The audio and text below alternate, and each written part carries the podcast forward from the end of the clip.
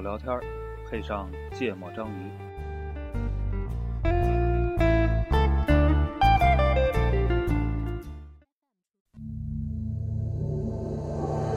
人生如此浮生，如此远山，远随谁？大家好，欢迎收听《见不章鱼》，我是顾哥。大家好，我是一泽。我也忘了烂。 大家好，我是娜娜。嗯，然后一咋？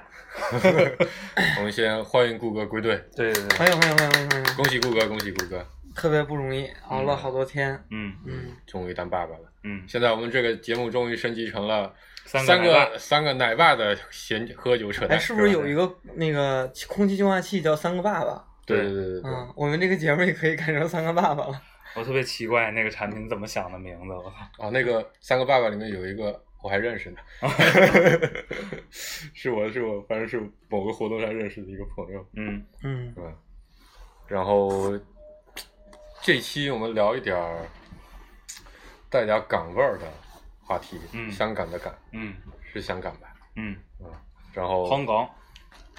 我去，你们怎么都会这个一点点粤语咻呢？咻啦，一丁点儿都不会。然后就是最近看了个文章，嗯，叫做《我们与香港不告而别》，是因为那个那个崇尚那个英雄本色嘛？最近好像谈港片儿的那个内容感觉特别多。对，但可能我就我也不知道、嗯是不是因为，其实我觉得一七年到一八年之间，大家好像在怀念十几年前的东西的文章也蛮多的。哦，可能也跟去年香港回归20周周年有关系。对啊对反正嗯就感觉特别集中，是吧？这个内容对出来的。然后看得我特别有感触，嗯，因为就是一个我是一个从小看港片，也不能说看港片我觉长得我大觉吧得这这代人肯定都是。对，至少小时候大部分的电影都来自于香港电影，嗯然后从而还有了一些香港的这个这个，我觉得有算是有香港情节的这么、嗯这么这么这么一个心态吧。嗯然后我觉得这个东西蛮值得聊的，嗯那要感谢我有朋友给我们贡献了这个话题，嗯他，呢觉得我们应该聊一聊这个东西。 就是弗洛伊德是吗？另另一位另一位从来不听我们的听众，从来不听我们节目，只看我们节目标题的听众，啊，对，每次他一看完我们标题就开始跟我喷，你们这节目聊的不对，嗯 我我觉得也是，因为我最近其实感触特别深。就我们题目取的不不，就我们最最新一期节目，因为嗯有题一嗯题外话啊，最近的我看了一下，平均每期还是在个大几十，嗯，，好点儿的可能近百这么一个嗯播放量。嗯啊，，最近一期节目只有二十多。后来我仔细想了想，这就是我估计很多人开头听到顾主播不在，而且没有嘉宾，就这俩， 马上就停了，你知道吗？所以我算了算，基本上顾主播能贡献百分之七十的收听，然后我们俩人加一块儿能贡献百分之三十，嗯如果他们点开，不就应该算了一次播放了吗？肯定不是这么记的。不是啊，哦你点开那页面就看，没有没有，我说可能听了前几句嘛。哦啊明白没事没事，我们回来说港片儿。就我觉得小时候，反正我我刚开始看港片的时候，那时候还是那个录像带嗯的时期，嗯然后我家没有录像带那个播放器播放机，就借了我姨姨姨丈的嗯姨父，嗯然后我们家那边有一个小的那个租片的那种小店，啊，然后就是租租片是违法的嘛，那个时候因为嗯盗版嘛。对。嗯然后它门口是卖书的，嗯特别小一个地方，啊然后后面有一个帘子，你掀开了，里面有一个有一个后面的那房间，跟那个伪装网吧、索尼房都是一个路数的 对。对对对对。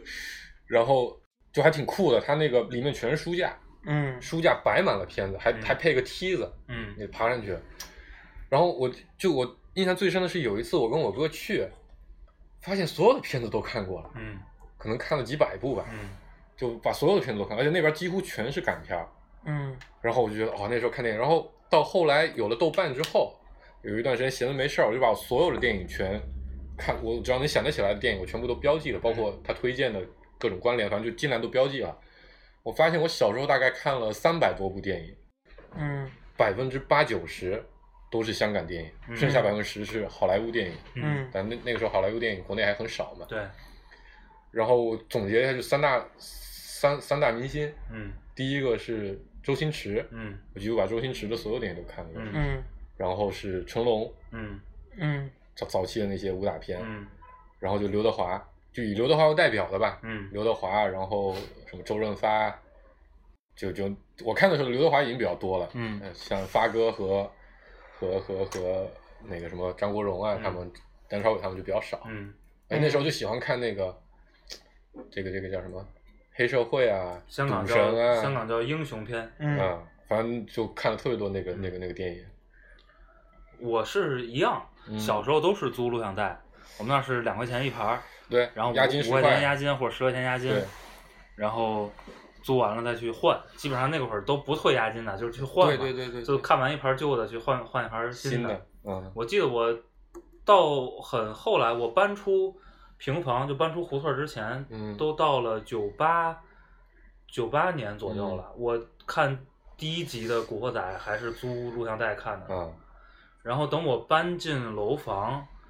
有一个得天独厚的条件，我有香港那些卫视，就凤凰，啊它有一个专门叫做香港电，就凤凰电影台。嗯，凤凰电影台没别的事儿，就二十四小时轮番的放放港电影片儿，有有广告吗？有广告啊，要不然媒体咋活啊，有广告。它还是有没有一些节目呀？我忘了，但是反正几乎大部分时间都是在放电影，对，所以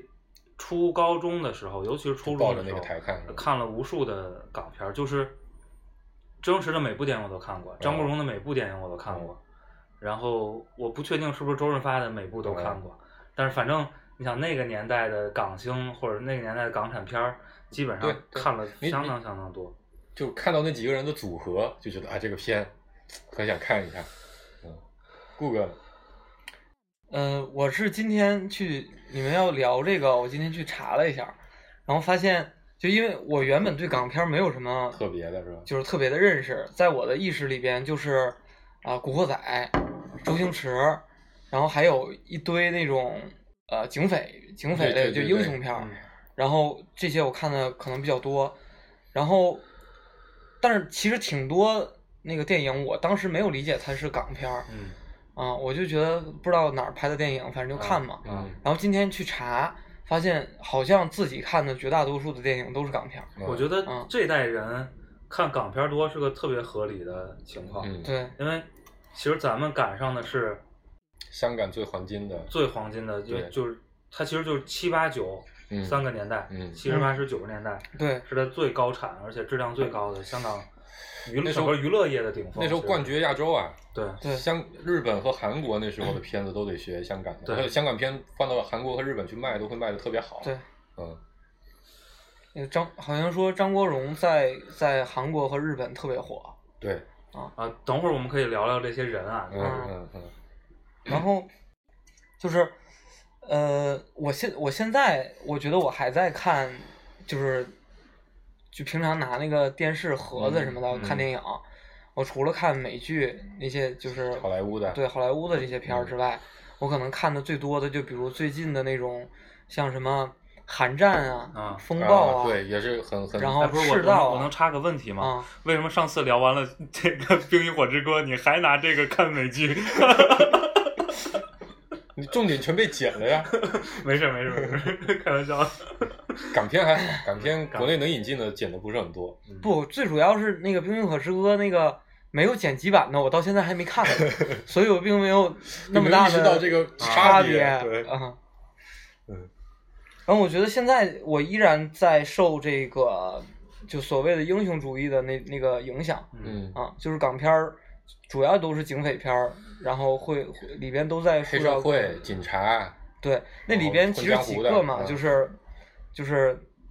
呃就是第一是那个有一个主角儿肯定是英雄。对，然后还有就是里边的各种警察，这种这种正义，这和个邪恶廉的廉政执法对对对，啊，这些是这些东西都是我从港片里边儿获得的。 啊，那个叫什么廉政公署，对啊，大家都很那个。我当时去香港第一次看到那个，我们可我们可以聊到那个什么，就是正好借着嗯，沿着顾主播这个话，就其实香港香港电影的类型还是比较有限的。对，嗯它其实你看最早，它其实最早火的一片儿是功夫片儿，功夫要就是李小成龙，龙，对对李然小后后龙来就是四四小福，对，嗯，那个成龙、洪金宝他们那些人，嗯元彪对袁氏那嗯，姐弟，包括是姐弟吗？有一对兄弟吧？就是他们一家子啊，好对几个对人，对对对，嗯然后那元彪元个宝，后来，呃，就是功夫片儿之后出了很多就是武侠对，和这个英雄片儿，嗯，就是那会儿各种英雄是吧？英雄本色什么嗯喋血双雄，周周润发为代表的英那雄个有吴泪宇森，对对对然后对，嗯然后还有侠客片，就对徐就克是的武侠片儿嘛，对对对，嗯然后再后来到了八十年代末九十年代，就周星驰就出来了，喜剧就，开始做喜剧无厘头。嗯嗯，还有贺岁片，对，不是然后这段时间那个那个王晶对，王应晶该也家有喜事是是是弄他了的一吧，堆就是贺岁片爱情片儿，应该嗯叫啊嗯，嗯，就反正就比较那种温，情的那种搞笑温情的，对对对啊，搞笑的一家子，然后又有点励志的，对，嗯，然后还有一些比较小众的品类，香港也产出了一堆僵尸，道士片儿他们叫。对，对道士片儿，道士嗯，片这个好像只有香港电影里面才会有这个对分对类。对对对，那个那个叫什么什么音？不是，就那个道长就是那一眉道人嘛，对对对林林什么林正英，对，忘了，还是叫什么的，反正就就出他他一出出来了就一知系道列嘛，对肯定会有桃木剑，对对对，嗯，然后喷个狗血，是吧？嗯但是其实你就这些了，就嗯，它基本上类型还是比较有限。尤其你对比那个欧美的电影啊，它的的类型制还作是比较有现在限来的，嗯看的话，其实都不会特别的大，对就它没有那种投资特别大的，然后特效啊，或者说或者说超级大制作。就关键成龙后期算是有一些大制作，关键那个时候的票房也是有限的，你嗯，到了到了七八十年代，那个时候的票房冠军也就几千万，对，嗯因为毕竟首先它本来就是就是它原因就是粤语，嗯嗯，然后它主要的文化背景也都集中在东亚、东南亚对这个区域去传播，那个时候卖的比较好的，基本还是在香港卖，然后在台湾卖，然后日本、韩国。因为国内那时候电影不像现在票房这么的高，对然后再加上这个文化管制的原因，嗯，其实那时候电影院放的一一个城市有一个什么。片子啊，就是事电影院算事业单位呢，然后嗯哦我们里家那面个放叫的都是红色大众电影院，我我我感觉人民电影院，我小时候院线还好，啊，大概直辖市可能跟我们不一样，呃我记得挺小的，九几年嗯，那会儿，国内肯定就开始引进欧美电影了，至少一年但一年每年的数量很少。对，嗯嗯，我印象比较深的，就去电影院看过的什么《天地大冲撞》，嗯然后《天崩地裂》，嗯。就就好莱坞的灾难片，然后这个《空中大灌篮》，那个华纳兄弟的狮子王， 《狮子王》，对，然后巅峰高峰期应该就是那个《泰泰坦坦尼尼克号》嘛，对。但港片港片那时候如果要出去看，大多数都在录像厅，对，就门口立个牌子，写着对五部电影，里对面架个喇叭在外面，是是里面声音哐哐哐哐的传出来。而且而且我我有一点跟你俩特别不一样，就是我看这些都是长大了以后看的，啊，你看大部分东西都是长大以后看对对的对，就是但是但其实后来长大了后之后发现，就是我之前不是一直号称就是没什么童年嘛，嗯，嗯，就是认识的明星就是什么赵本山、赵丽蓉什么的， 然后其他明星可能除了刘刘德华，别人都不嗯认识四了，大天王也不认识。当时我真分不清楚啊什么黎明啊，什么嗯郭富城，对分不清楚的，对啊谁了你？对。然后但是后来再去看的时候，我发现哎，其实好像都很面熟，然后发现这些人都是港片里边这些人啊，啊，啊。我以为都你同学呢。嗯然后我其实特别想聊一下那个，就是为什么港片儿就是对咱们就你们刚才说了，港片儿对咱们这代人影响特别大。嗯然后我觉得那个我现在除了在看那个一些警匪片儿，就比如刚才我说的，嗯就是《风暴》啊、赤道》这些， 嗯其实呃其他的港片儿我基本上就没有什么好感、嗯或者没有什么兴趣。嗯然后这里边我觉得有一个问题就是，好像没那么有港味儿了，你嗯说现现后在后是对来吧后来的没什么确港实味儿了。嗯然后我我我就在想说，为什么现在好多人可能就不光我呀，就是今天我也问我们同事，我就说你你看看现在还看港片儿吗？嗯他们就是没有什么特别的这种港片儿对分类了对，嗯不像原来那种说大家一说港片儿就就是周星驰，嗯然后就是什么刘刘德华、嗯梁朝伟这些，嗯就就想不起来了，因为他们现在一方面是大陆的这片合儿拍也片儿也也多在了请他们再去做，嗯然后另外一方面可能就是经济发展的原因吗？不是，我觉就是得这个得这拆开啊呀、这个、嗯这个是你这一话题涉及的事儿太多了。对，我我觉得觉就得是我三我们三应个该电一个一个来是吧？对，一个一个来，因为嗯你可以先聊一聊。我觉得我们应该先聊一聊他当时是为辉煌的时候是为什么辉煌。嗯，然后呢，我们可以或者我们挑一些人和作品。就刚才顾哥提到那个港味儿嘛，嗯，对，我觉得可以大家描述一下，就所谓的你们心目里的港味儿到底是一个什么样的东西，嗯或者有嗯有哪些代表性的嗯东西？嗯，就是那我先说，我就觉得，就第一就是那个，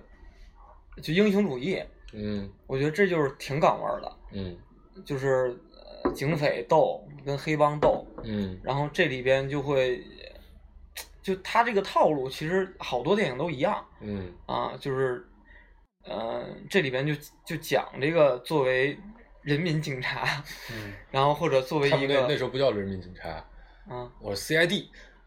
对他们那个时候，其实你看那个时候过去的港片儿，他们还是还是在英英国时国之英下国时期嘛对嗯对，反正就他就就那个角色吧，对嗯，啊，然后这人这家还是是皇家警察呢。那个对对对，我是香港皇家警察。对，这这个是一类，然后还有一类是，嗯、就还有一个特点就是它特别接地气。嗯然后那个时候它的接地气属于呃，怎么说有非常多的就香港生活的那个细节儿。嗯嗯然后比如像撒尿牛丸儿，啊，是食神。嗯对我当时还觉得特神奇，我说特撒想吃一下，不是吧我说撒尿牛丸儿听着就没法吃，嗯，但是一下子就记住了这是香港美食。还有现在经常吃的那个冰火菠萝油和奶茶，嗯嗯也当时是看那个电影里 边对我看到是了这个，我就觉得就港味儿对我一个印象很很深的东西是什么？就是就警匪片里面嗯一定会叫外卖，嗯，嗯对吧？叫外卖就会有一个小哥提着个提着个那个铁皮盒子，对，嗯然后一般大家都会你要什么利摊，嗯对吧？今天利摊是啥？然后对给我加个奶茶，嗯，然后完了什么什么叉烧饭，对吧？印象可深的就是这个。但情节里面一般都会那个提着提着篮子的小哥里面都会放把枪啊，嗯嗯嗯打开门之后要跟你斗一下什么。我觉得这个印象还是蛮深的，对所以吧我导致我去香港的时候就觉得，哎，一定要吃一下这些 东西。然后还有好像就是好多警匪片里边都会讲那个一个地点叫叫什么尖叫沙咀九龙城，九龙城，啊对，是九是龙，嗯，对，反正因它为嗯那里边是个贫民窟，好像对是怎么着，是的，就特别破，但是讲了里边非常多的那个，犯罪的就是部他分就是嗯犯罪过程中里边就是给那个。各种场景的铺垫，虽然它是小制作吧，嗯在现在看来是小制作，但里边讲了非常多里边那个香港人的生活，嗯，比如那边上有个卖报的，然然后或者有个拿盆在那儿打水洗脚什么的，还有那个呃有乞丐啊什么的，嗯我觉得这个就是呃就是你在看着那个就是什么警察在一个 CBD 里边办公特别高大上，然后然后特别正式，然后去办案的时候就去那种对，然后去那个那种地方，我就觉得他把那个香港的那个生活气息渲染的特别好。嗯对，然后那个时候，嗯、国内不是那样的，国内还是很，对，就是大陆还是很土的。嗯，然后可能我觉得那就些你觉也得他算们是洗脚都洗得很洋气，对是吧对对，就觉得那个是是挺有味儿的，就觉得对。洗脚脚脚味儿味 儿。说到九龙，九龙九龙还有个特别出名的，就是在港片里总会出现嗯的，叫九龙重案组，知道吧？就九龙的重案组，基本上所有港片里面那种大型的犯罪都是由九龙重案组来来办的案，嗯，嗯因为九龙是当时香港犯罪率最高的地方，嗯好像哦它是这样有大片的那个，他们叫做乌村乌的村这个对嗯聚集地，就是所谓的贫民窟吧。啊就贫嗯民窟。对，这个后来很多，比如好莱坞电影过来取景也会选对选选选那对个，那个是不是《攻壳机动队》那那好个像是电影澳版门？不是，它好像有一个就用九龙城做的原型，啊是吗？对。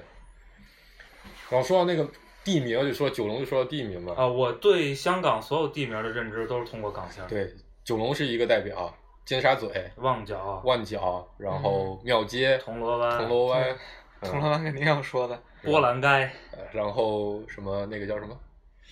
维维多利亚港，啊，是吧？嗯就是拍高大上的就要对去维港，对，不还有皇后皇皇后大道，皇后大道，哦对，嗯，包括那个什么什么太平山啊，嗯黄大仙，对，就是就是他们几个山，嗯对，嗯基本上都是通过那个时候我带你去港片儿太平山看夜景，对对是吧？对谈恋爱好像一定要这么看，因为因为就是英国殖民的时候，太平山都是感就高皇家，就是贵族，嗯贵族基本上就是有钱人吧，总嗯督呃、和直接汇报给总督那一级别能够住的地方，所以就是香港人对于有钱人的定义就叫就叫做住在山上的。对，嗯啊，嗯，我印象最深是那个《今夜不设防》啊采访张国荣那期，然后张国荣就说：“我小时候家里还可以，条件还可以，啊但也不是很有钱，啊不是住在山上的那啊种。对，哦，有没有？哦，这就是一个阶级的划分。嗯，嗯，您听首歌先。顾主播选的《古惑仔》，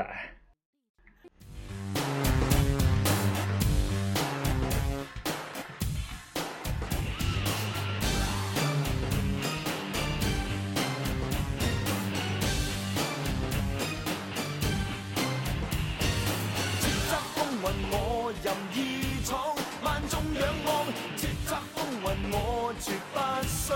往後看，翻天覆地我定我寫，自我的法律。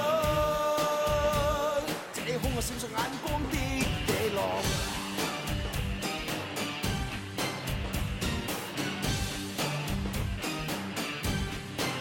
天生我喜歡。傲慢做本性，望仍然行失敬，哪管你萬世巨星，這是率性，我任性，以天性亡命拼命。天生我喜歡用實力爭勝，橫行全憑本領，我可變萬世巨星，戰無不勝，我任性，以天性亡命拼命，讓亂世震驚。叱咤風雲我任意闖，萬眾仰望。叱咤風雲我絕不需往後看，翻天覆地我定我寫，自我的法律。這空我閃着眼光的野狼。嗯，接着聊，嗯，我觉得可以，主要说港片嘛，嗯大家肯定心里会有那种印象特别深的嗯电影，嗯，对吧？一泽主播说说，啊， 印象特别深的电影 啊，就说你最喜欢的港片儿。最喜欢的港片。嗯如果我觉得其实最挺难评的，嗯嗯但我觉得如果你跟我谈港片儿，脑子里第一第一反应能想起来的肯定是《英雄本色》，啊，就是这嗯第一是看了太多遍了，第二是这个在就是十二三岁那个年纪嗯给你的印象太深了，嗯就是里边的每个小马哥，对，包括周润发，包括张国荣，还有那个。个他们大哥狄龙，对，狄龙嗯，？那那时候狄龙还有头发呢，是吧 那那还没。时候那时候已经一半了， 一半了啊 那还是有的，还是中长发呢，还没有那么老。对就是嗯，反映出来的第一个肯定是这个风衣、牙签，对然后那个，但我如果说香港片儿，我第一个想起来的是就赌侠、赌圣那赌神啊那一系列，啊我刚想说，对，嗯因为刘德华，因为我其实是我没有先看的赌神，我是先看的赌侠，啊就刘德华主演的那个，就那个片子给我印象还挺深的，张学友也有演吧，对然后周星驰是吧？对，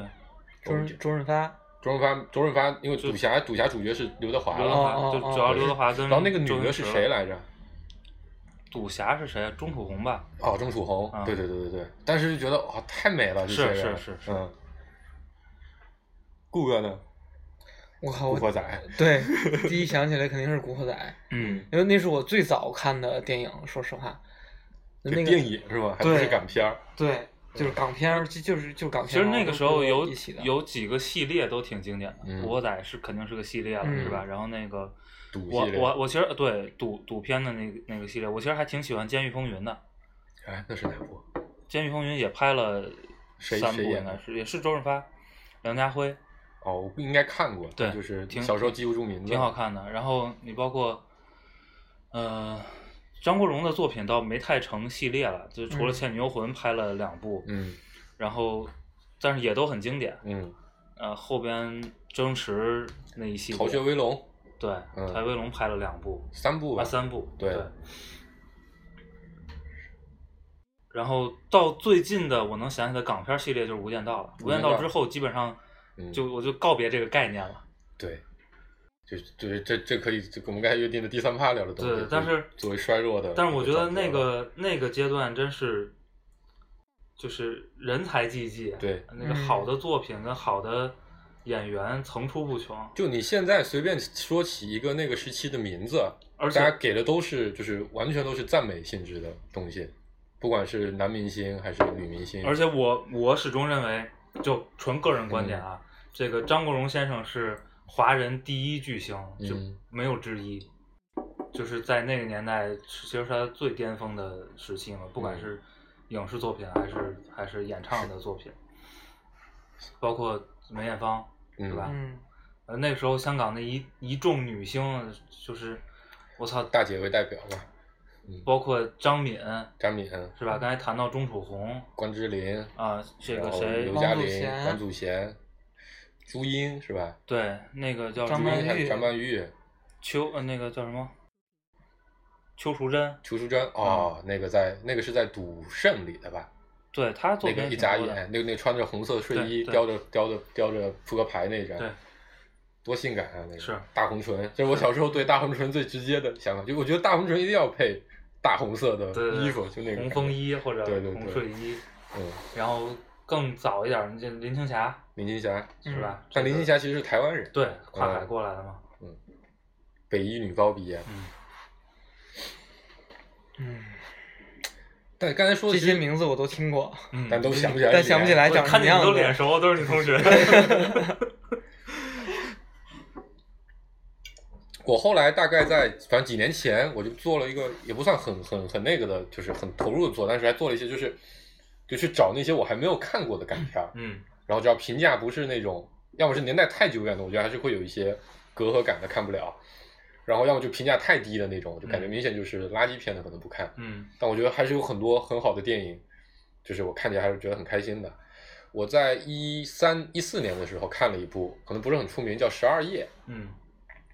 一个女女女导演忘了叫什么了，呃，张柏芝和陈奕迅嗯，主演的，嗯其实已经是港片比较对，后期的对作这品肯了，定就两千年以后的作品。但我觉得那个港味儿也是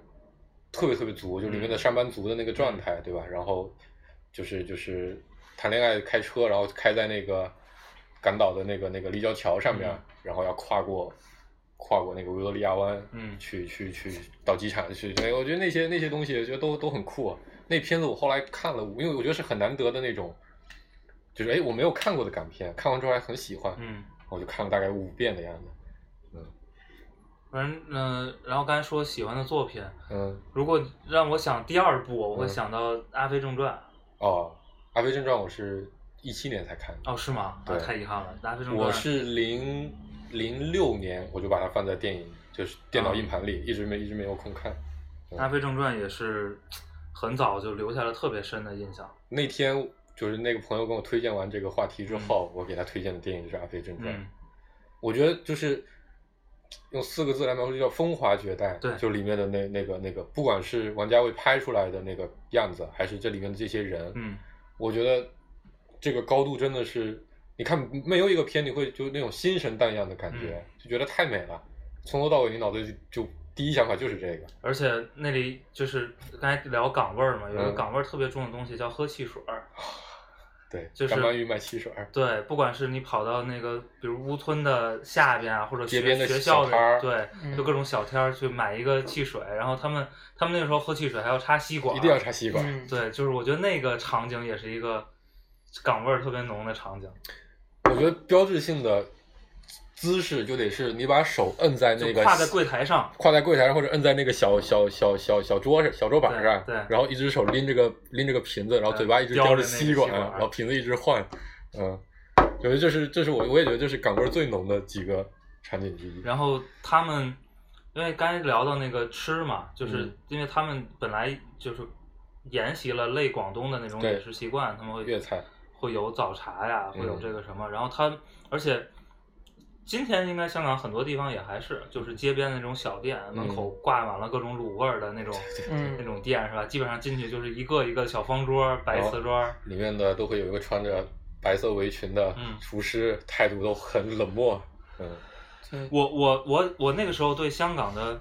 饭馆儿只有两种印象，一种就是这样的，嗯然后一种就是酒楼你知道黑社会请客的酒酒楼然后要先打麻 将，是吧？然后然后一会儿一堆人就进来，大对摇对大对对摆，，一桌一桌的 那个铺叉着叉大哥铺着大红布的那个对对对圆桌，叉叉哥，恭喜恭然后喜啊！就是就是九十年代大陆有很多酒楼酒楼尤也其是那样南方的前面有一个天小津也有舞一个小舞台对是吧？我去天津，感觉天津有很多饭馆对也是那个风格因。为天津粤菜占了很大一部分。哎你们知道那个咸宁七啊，我特别特别爱那个东西，呃你们啊，怎么呃了？我我就当当排时档就香港排啊档一定会有对的。对对对，然后现现在我没事儿也也喝这个，虽然觉得其实没那么好喝，嗯，嗯，但是有的时候就觉得哎，有国内有点很那少种味有儿做的正宗的，其实。然后嗯还有一个港味儿，就港味儿特别浓的，能让我想起一个场所，就是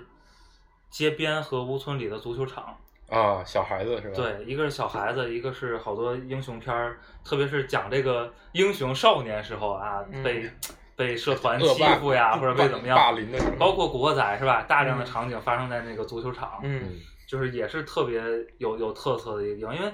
也也很可能是大陆很少见到，是吧？对。香港的确就是因为它地方小，然后它有很多的运动场所都是在那个街道，感觉就在夹缝里面有一块小产地，就赶紧弄一个，嗯因为它可能对自己也有绿化和这个运动场我所。我看过那个是英国人的习惯，是吗？英国人喜欢给社区、学校修足球，因为本来英国足球传统可能也比较、 比较悠久啊。但篮球场也有，不一定是不一定是我说不光是足球场，就啊运动场所，但他们你就感觉因为国内一般运动场都会相对开阔一点，就大陆这块儿，但是香港你会觉得很多都旁边都是高楼林立的，对对然后再夹在夹在高楼里面去做一些运动的话，对就觉得很有意思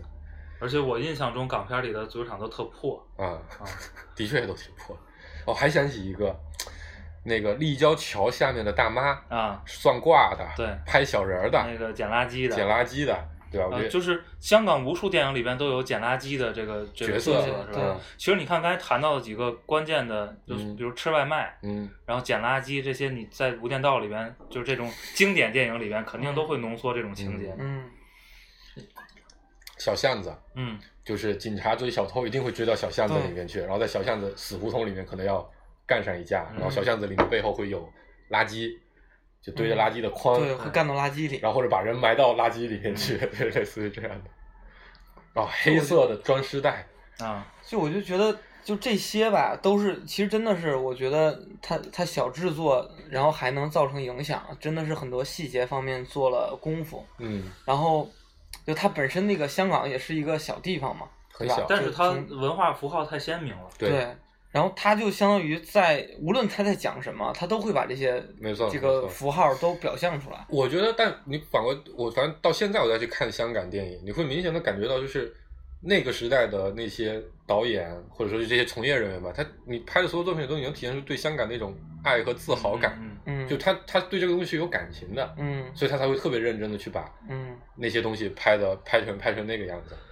啊、我觉得反观咱这不是不是那个啊，就是我就觉得就比如北京，北京也算是一个现在在国内非常标志性的一嗯个、一个城市啊，但其实很少有电影把北京的这种感觉，就我觉得是现在的感觉拍的特别的到位的我觉得现在的感觉很难了，但过去还哦是有的，就是吧过去就拍就拍胡同嘛，啊然后那个那个不也有 也有像玩主那样的电 影，对吧？还有对那帮北京，包括你你像姜文早期对这对样，对，就对大院儿的阳孩子啊光或者阳那个什么，对，但是我觉得北京城市化之后我还觉是得有很多特我觉点的。得这个东西投射在大陆，还是因为确实幅员辽阔，我觉得嗯这个太大。了，太大了。对，因为那个地方毕竟就是这么小的小区域，浓缩了这么多东西，然后嗯也养活了这么多人口，是吧？香港还是很特殊的，不，我觉得还是因为在那段时间，可能就他们那种生活是好多人在向往的。对或者他大陆人来说，我觉得对，是。然后他那个那个环境可 能，嗯、就是跟大陆的差别比较大，嗯那，大家也觉得比较但又新有奇，。但又长得跟大陆人是一样的，对对所以然大后家会觉得好像就比起，比如说你去羡慕欧美的东西，感觉会更近一些。对，嗯所以他那些东西会更吸引人一些。嗯。哦，说起港片儿，不一定是电影，其实还有一个电影对对我影响非常大，不是电影，就电视剧《大时代》。嗯，柳青云演的那个，柳青云和郑少秋演的那个炒股的电视剧对，四十集，就是那里面包括香港黑社会啊、劳斯莱斯啊、有钱而人且住的别墅啊你、要知道那个开的那个巴士啊，那个时代本身，香港的股市就有足够的这个这个符号意义了，对是吧？对对，啊，是讲的是九七年金融危机之前吧，是吧？所以我们可以聊一点儿那个什么，就是明星是吗？不是包括就是为什么那个时候那么那么兴旺，就是这个这个电影产业和这个、嗯这个市场，因为我我我我个人观点啊，嗯没研究过，然后。我觉得香港特别有意思一点，因为你看它好多电影里面会表现出来，因为它是个其实是个移民城市，嗯然后它其实浓缩了，比如那个时候的英国人，是吧？嗯给英国人打工的印度人、嗯三哥们，嗯菲律宾然人后菲律宾人，然后在好感的大陆哎对人，那个时候上海人嗯是吧？上海人在就日军侵华之后大批的赴港，嗯嗯，然后在这个解放战争前期嗯也大批的赴港，嗯，然后那个福建人、嗯福州人，嗯，然后潮汕人、对，就然后广广东东南那一片的，台湾人，嗯然后他们也受很大的日本的影响影响，嗯，所以其实就这些，呃，包括它成为金融中心之后，大量的就全世界各地的银行就金融金融从业的人士，就就你去看中环那块儿，就随便一家酒吧里坐的可能就十几二十国的对，不同的人，嗯我觉得第一点就是说，这么多地方的来源的人吧，聚集在这么一个狭小的区域里，它就有很多的。第一，它文化很多元；嗯第二，就容易产生很多的冲突。嗯其实你看他们的各种跟社团帮派相关的，其实大量是啊，是是有这个地缘情节的，是吧？ 对，然后这是一个，然后另外一个，因为香港没有第一，几乎没有第一和第二产业，嗯，几乎金融业全吧香港都是服务业，是吧啊，？对对对，啊，然后你说第一第二产业工业对吧吧，嗯对，然后它服务业也是个服务业，就是人跟人打交道嘛。，对，其实也是一个有很多故事，嗯，然后特别容易制造这个戏剧冲突的嗯一个大的环境。嗯你再加上那那段时间是香港经济飞速最发展，最是最吧好的时候七八十年代、九十年代，中国内地改革开放，对，所以就中国有大量的经济发展，但同时咱们对外开放的窗口还只对能通过香港来走，对，所以香港那个时候有特别特别强的就是经济的这么一个底子在，嗯然后他本来就，你想想，我觉得作为那个时代的四小龙，有这种地域自豪感也很正常，嗯是吧？然就后好好好多那个电影里面都会讲什么大陆仔，哎对啊然后还有好像还有比较难听的，就形容大陆人的一些叫什么姑来着？就是有很多为了去香港就嫁到那边的女孩子嘛，嗯，给嗯给港商生对小孩对的，我觉得我觉得嗯那个时候其实他真们的优越感还他是他很们那个强优的越感是超强的。嗯然后我觉得也有也会有很多人就觉得，呃凭什么他们会有那么多优越感，会去观察他们那些生活什么我的。小时候有一个亲戚在在香港，就也就亲戚的亲戚，不算很远，但是因为关系也比较近。就小时候他每次回来，你知道吧？现在想起来都觉得啊，挺可笑的，也不是挺可笑，就觉得那个时候真的是太匮乏了。他回来就给我们带什么呢？带新加坡红花油、啊，嗯多芬洗发水，嗯然后然后虎标油、嗯虎标清凉油，就这些。就现在大家去香港，一就大概几年前，就咱们网购还没有这么发达的时候，嗯嗯很多人去香港还会去代购的那些嗯东西，就包括很多巧克力、嗯，糖果、啊，对那个曲奇，就那个时候的确是很羡慕啊，就是在香港的人天天都能享受这些东西，嗯嗯国内这些东西都买不到。我吃的第一碗方便面还是从香港带回来啊的， 对，那个叫喜什么东西的，是是特别早的一个品牌，所以我觉得就大陆人对他们羡慕，以及他们回来之后觉得大陆这么的匮乏，嗯对吧？经济也的确比他们差，那个时候他们可能能赚好几万，嗯国内人那个时候才挣个几百块，那时候港币对下对人民币还是一点二，嗯，对吧？他他们我就我觉得的确，就像你现在去印度，你也是觉得，嗯嗯哎，这边人很穷，我就回来我就大过去就是大款嘛，然后我还还有还有几点没说 完，啊就刚才说到这个外来人口，其实你看，就对香港电影业有贡献的很多人，其实也都是外来的，嗯徐克对是，吧？眼前能想到的，呃，刚才说林青霞，嗯，包括那个谁，王你知道菲、王呃王菲、杨紫琼，杨紫琼，啊嗯这很多它其实都是东南亚金城武这些，对金城武这些区域来到香港，给这个产业做出了很多，包括香港音乐不一定算香港音乐了，比如后来的梁静茹、孙燕姿、啊林俊杰，这对对其实都是马来西亚对人，嗯，嗯就他们引进了很多东南亚的，他们就这一波人其实是可以讲华语的，就讲中文的，然后通过香港这个途径对，再进口到了大陆来，就对输送到亚洲其他市对场。对对对对，所以香港那个时候还是非常中心的。对我觉得还有一点很重要的就是，就是这个大英帝国之下的香港，嗯其实还是一个非常混乱的嗯一个、一个社会。嗯所以那个时候大量的英雄片儿啊，大量的警匪片儿，然后跟毒跟赌跟腐败，对相关的，其实确实这种素材就特别多。然后那个土地也滋养这种东西，因为它本身文化也比较自由，然后人又杂，嗯， 然后又都是服务行业，是吧？然后还有最后一点我想说的就是，聊到好像节目都快结束了。就是那个经济增长非常快的时候，嗯就特别容易有个人英雄主义。嗯就你看讲美国梦的时候，也是他就经济快速增长的时候，其实那个时候好多英雄片儿，就是他实现个人价值的那种，其实就类似一个香港梦的概念。，对对，所以对所以他的大环境确实包括香港那个有很长一段时间有很强的那个富商文化嘛，，对就是大家对李嘉诚、对李家、对郭家都抱着特别强的这种这种这种尊敬的感觉，对对，嗯，好，我们再听首歌，再听首歌，回来聊聊是怎么完蛋的啊？这是完蛋，不好这么下决定啊结论吧。哥哥张国荣《倩女幽魂》。人生路，美梦似路长，路里风霜，风霜扑面光，红尘里，美梦有几多方向，找次次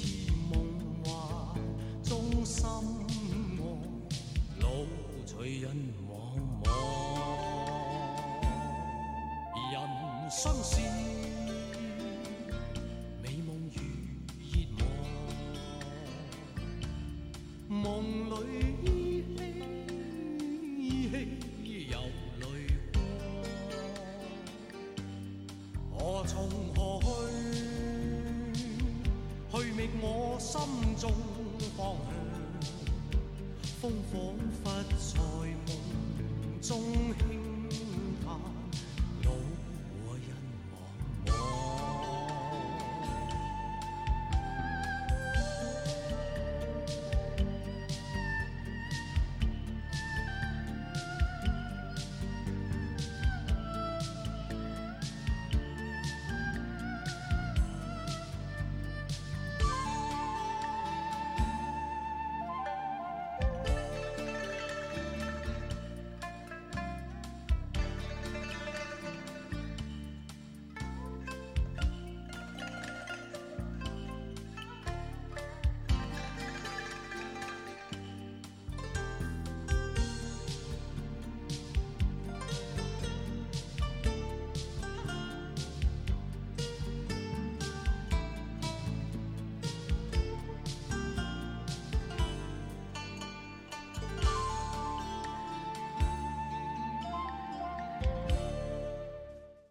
好，我们回来继续。然后那个文章里有一句话，我还觉得就是还蛮值得引用一下的。它里面讲说，零三年《无间道》上映，零三年张国荣去世，对，零三年无就他讲的三个事情，第一个是那个张国荣从文华东方酒店嗯跳下来，嗯然后《无间道》上映，嗯梁朝伟和刘德华在天台拿着枪互指，嗯感觉就像是两个时代嗯对峙一般。嗯零三年还发生了一个事情是，刘德华北上拍了一部合拍片叫《天下无贼》，嗯嗯在国内好像取了几千万的票房，嗯但是那个好像是《无间道》在香港算是卖的非常好，嗯，一百、多万票房是，嗯所以这个标志了一个巨大的转折。就香港的艺人们发现，就在香港的确是挣不到钱的，但是如果你能愿意北上来大陆，嗯那这个市场是非常非常广阔的。嗯我觉得从那个开始之后，整个市场就完全的扭转掉了。嗯，嗯，这我觉得是一个很重要的一个转折转折点。对，就是你如果跟人聊说为什么最近的二十年这个港片儿感觉没有原来那么辉煌了，嗯，就好多人会会把九七年 当成一个当成一个，就九七年的这个回归吧，当成一个分界点。嗯也有很多人把这个锅就甩给了小绿龙。呃，嗯、小绿龙是啥？就中国电影出版许可证，哦哦对对哦对，哦哦，就就长城龙嘛那，是绿的吗？背金景是的绿吗？背景是绿哦的，哦背景是绿的，就是那个把这锅甩给了大陆的这个文化审查和这个影视作品的审查制度。但我觉得这其实挺冤的，嗯，我我个人觉得呀嗯，我觉得其实还是挺冤的。我觉得，就我的我的想法是什么，我觉得这还是就经济基础决定的。对这这我比较比我较，呃，对，就是香港是经济很强的时候，的确很强，嗯，但是它毕竟是一个只有七百万人口的一个一个一个城市，对吧？就算你把后来日本电影和韩国电影都崛起了，就在香港学了很多经验之后，其实日本电影和香港电影，现在应该全亚洲最强的电影是韩国电影，嗯在卖票房上和制作的水平上，日本电影算是第二。嗯那香港片其实销售的途径就变少了，嗯顶多现在它发现说最大市场还是在内地，嗯嗯，然后香港当时在九就我刚才其实也提到，就是它之所以当年经济强，本质上是因为它是就是就是中国经济对外的一个唯一的窗口，这是就是改革开放以后嘛，其实对改革开放初期，包括以前，它经济发展快，其实是因为美国，对，就是它作为一个亚洲的就一个那时候中在转港封锁嘛，那个时候其实美国就主要扶持这个日本、台湾、香港，就是就是所谓的这个环太这这这个岛第一链嘛，岛链，对对，但你七百万人，你去比起一个十四亿人的市场来说，就算你是人家十倍的，就经济体量，就单人均人均体量的话，嗯嗯嗯你也只不过七千万而已啊，嗯对吧、这个一比就太小了，嗯所以于是的确有觉得有需要，就是你需要迎合大陆的这么一个嗯一个一个一个需求。那大陆的需求，本质上大陆的电影市场是一个新兴的，还没有完全脱离学习期的这么一个一个一个一个行业，非常荒芜啊，非常我觉荒得芜，对对对对，就什么事情都是刚起步啊，对包括观众也都是刚起步， 啊观众，我我说重点荒芜的就是观众，对吧？就咱们这波人可能还算是比较早，就是开始学习看电影。我觉得学习看电影毕竟是有一些门槛的嘛。对于更多的观众来说，他就像现在去今天还看，就像现在去刚接触互联网的这波人一样，嗯他还不知道这些东西是嗯怎么来的， 嗯他们的审美需求还停留在一个比较比较初级的一个对状态的话，像我这样的，嗯我觉得你都还算好了。你要嗯考虑现在电影的体大量的票房都处在三四线城市，嗯，对吧？是没有上过大学的，就没有受过教育的这些人，好像讲好像没有学历歧视，没有没有学学历历，歧视，嗯就是就是没有没有没有没有读过大学的这么一波，他其实在精神需求上肯定是不太一样的嗯，啊、我觉得这是一个很蛮重要的原因，嗯导致你去拍纯正港味儿的电影，可能受众会小一些，对，嗯。尤其前几年，你看国内电影市场流行什么？流行流量明星嘛，对这是非常尴尬的一个一个一个现实情况。我嗯包括你，咱们现在再去，我是一一二年第一次去了香港，然后这几年陆陆续续去过好几次。就一二年去的时候，香港还算是一个还不错的一个状态，嗯有大量的，但那个时候中国的自由行也刚开始开放不久，大量的大陆人刚涌进去，但还没有成为香港经济绝对的一个支撑点，嗯，还没那么讨厌大陆人，还没有那么强大的。现在去你会明显感觉整个整个经济神都已经不太一样了， 对，因为经济的衰败，包括物价又很高，房价也很高，嗯但是收入却没有，可能还不如大陆人，嗯很多很多去香港旅游的大陆人之后，嗯我觉得这个变化还是还是还是蛮大的。嗯所以他们拿什么钱来拍，能让这么大市场的人来买单的电影，对吧？国内随便一投资几千万，现在都上亿了，嗯一个一个流量明星一一部片酬都能拿上亿，香港可能都拿不出一个电影上亿投资，可能都很难拿出来，嗯，这是一个蛮关键的一个点。反正我会把后来这也不说完蛋吧，嗯就是比原来落寞了很多这个现象，我觉得在我眼里啊，外因是全球化，嗯。就是中国也开放了全球化之后，是吧？就是真正的全球化，嗯因为对于对于所有市场来说，其实输入都变多了，对，就是它原来主要市场就是亚洲嘛，你对亚洲所有市场来说输入都变多了，现在嗯我想看哪国的电影，基本都能看到，对是吧？所以就是，呃，这是外因的一个层面，就是我我我的选择多了。对我的选择多了，另外一个呢，本身对它的社会基础也有冲击，嗯是吧？就是原来它没有那么一个欣欣向荣的一个社会，而且嗯现在、说实话，到处都是五方杂居，什么人都有，嗯就是它本身它它那不个特殊文化了文化标签就被淡化了，被淡化就就没那么有意思了。嗯，然后作为自己呢，我我我是觉得香港电影人还是应该反省反省的，嗯，因为他那几个类型、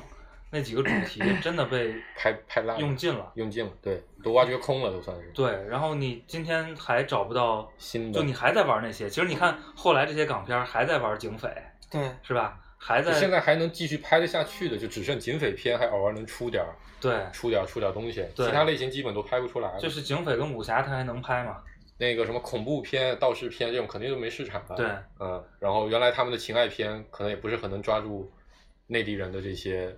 你现在变成小清新了。对， 嗯，嗯，反而台湾人抓的好，对，所以我觉得就是这两方面的原因，嗯，我是反对这个把锅甩给小绿龙的，我觉得这不成立。对，我觉得最重要的一点是，就是经济的原因，他们经济已经不是那种完全领先的。就绝对领先的，对，然后那个呃说到香港，它原本那个从骨子里边那些自信，可能也慢慢没了。嗯其实我我倒觉得经济肯定是一方面，嗯但是不致命，嗯因为你看也有很多会有不错的电影出现的区域，它可能经经济也不是特别发达，嗯但很少呀，就就变少了，对，就一定是我理解，一定嗯，就是是他要那种大体量产出的话，嗯可能嗯会需要这样的，就经济需要一个，就是简单来说，你有没有那么多钱来投资电影？对吧？中国就大陆的钱现在是很多的，我觉得现在你看现在放在整个这个那电影也是个，嗯，就它是艺术品也是消费品啊嘛，对，你放在整个这个这个领域，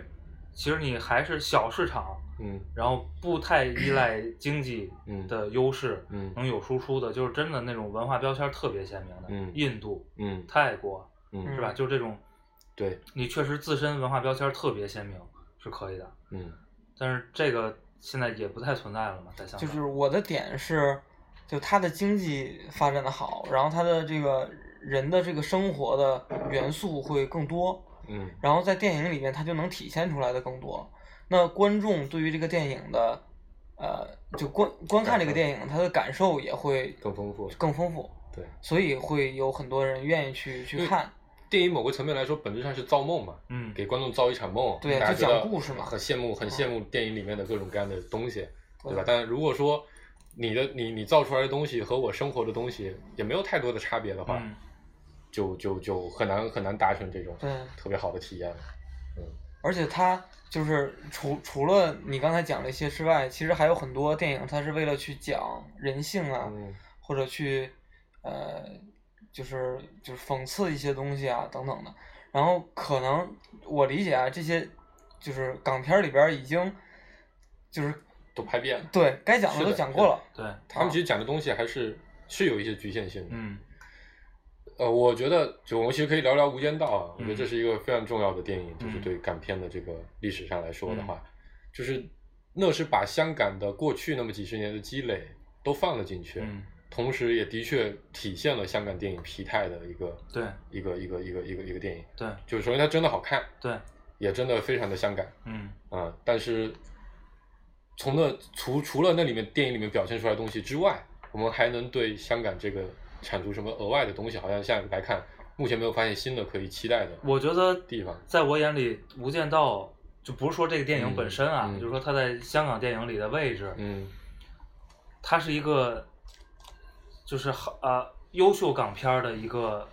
继承，嗯，其实也没有太多的突破突破。对，然后在我对我个人来说，这就是我也不敢说是句号啊，嗯但对我来说是个巨大无比的逗号，你知道吗？ 至少是个大顿号。对，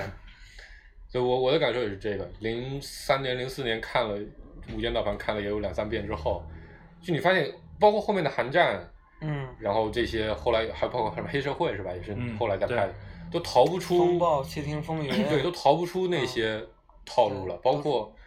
我后来还有一部很喜欢叫那个《树大招风》，嗯对吧？其实本质上还是拿那些元素重新去组合，去去去去去弄出来的一个东西。嗯，嗯，但作为一个复古的怀旧的一个产品来说，还是还是有有它的需求但的。是你看现在那些就是经典的香港电影人，其实我觉得也都挺迷茫的。你看周星驰后期的作品，嗯你，看徐克后期的作品，其实我觉得也都没太找好这个自己的这个定位嗯位置。对，蛮难的，这个变化还是非常大的，我觉得。嗯他我觉得整个创作基础都都都都变了都改变了。嗯， 然后好想去当卧底啊！啊，小时候真的会经常有。啊，说好了三年，三年又三年，三年又三年，都九年了，大哥。我感觉那些卧底跟那哎个，但说回这个，近几年也有一些香港的东西在内陆区的，比如那个《无间风云》，嗯，是叫《无间风云》吗？是有这个片子，不是，不是，就是就是就是 TVB 拍的那个卧底的那个电视剧，我不知道还，拍了一个二，不知道，窃听风云吗？不是《窃听风云》，是个电视剧，前几前几天还拍了二，不知道《无间行者》，《无间行者》啊，使徒行者，使徒行者使徒行者，对对使徒行者对对对对是。操，第一个名字一个字都没对， 《使徒行者》不也是电影吗？ 不是不是，它是电视剧啊，什么应该也有电影也有电，TVB 影有有电影，电影拍的是属于那种就是叫做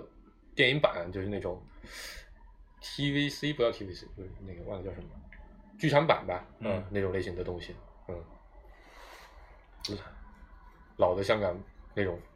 风格下就就港味儿就只能靠这些作品来。我现在如果还想去寻求这个这个就那个年代香港的感觉，就要么回头去看老老片儿，对是吧？对要么现在就开始找书，就找小说、找书看了。啊，就前前段时间这个啊、嘲笑所有人是文盲的马家辉老师，那个新发了一本儿这个描写那个年代香港的小说。嗯，大家如果对香港感兴趣，可以找来读一读啊，《龙头凤尾》，嗯他写的还是挺还原的啊，挺还原那个时候的香港社会的。哦，那这样我也可以推荐一本书，嗯是陈冠中写的，嗯叫《什么都没有发生过》，嗯讲的就是香港那种叫什么，也不能叫买办吧，嗯就是反正代理人，嗯这这这些人，就作为英英国和外资的代理人的嗯这些人的生活，我觉得还蛮有意思的。嗯，没事儿，我我在想说我要推荐一个 一本书的话，就是一个那种什么关于黑帮的那种是嗯小说，叫啥？忘了名字了。其实那个我刚才说，我刚才说的那个马家辉的那本书，其实也是社团是里边很重要的一部分。嗯马家辉老师硕士还是博士论文的主题就是香港的社团美学还哦是黑社会美学？对对，他其实在这方面是有研嗯就我究我的。看了不少什么类似于什么只手遮天呀，什么什么什么青帮神话那种啊的，嗯，就是就是香港上海黑社会跟嗯台湾黑社会之间好多斗争，还有那个之前上海，就是这几个地点的黑社会相关的嗯那些小说，但我都记不住名字了。然后那个如果 如果对香港电影感兴趣的朋友，其实推荐一本书可以看，应该叫赵卫房老师写的《香港电影史》。嗯我觉得他应该是从五六十年代默片儿时代啊，开始写，一直写到那个无间许道冠杰、许冠文兄弟的那个《鬼马双雄》啊啊开始了香港的黄金期，就整个七十八十九十年代都有谈到，嗯。差不多了。然后，如果大家有小众的香港电影，觉得可能会没看过的，可以嗯推荐。我靠，非常期待这个事情。好嗯，推荐有赏顾哥裸照，对，嗯，哎，之前好像有人要领顾客裸照，到对现在也没有对来对，领。欠了我们欠了好多了已经。 呃，欢迎大家关注我们的网易云哦，对，音刚才那乐本书叫《坏蛋是怎么炼成的》，啊， 和芥末和微信公众号“芥末章鱼工作室”。啊最后一首歌是十二夜的插曲，陈奕迅的《黑夜不再来芥某增语，大概就这么念，好拜拜。拜拜。》，拜拜。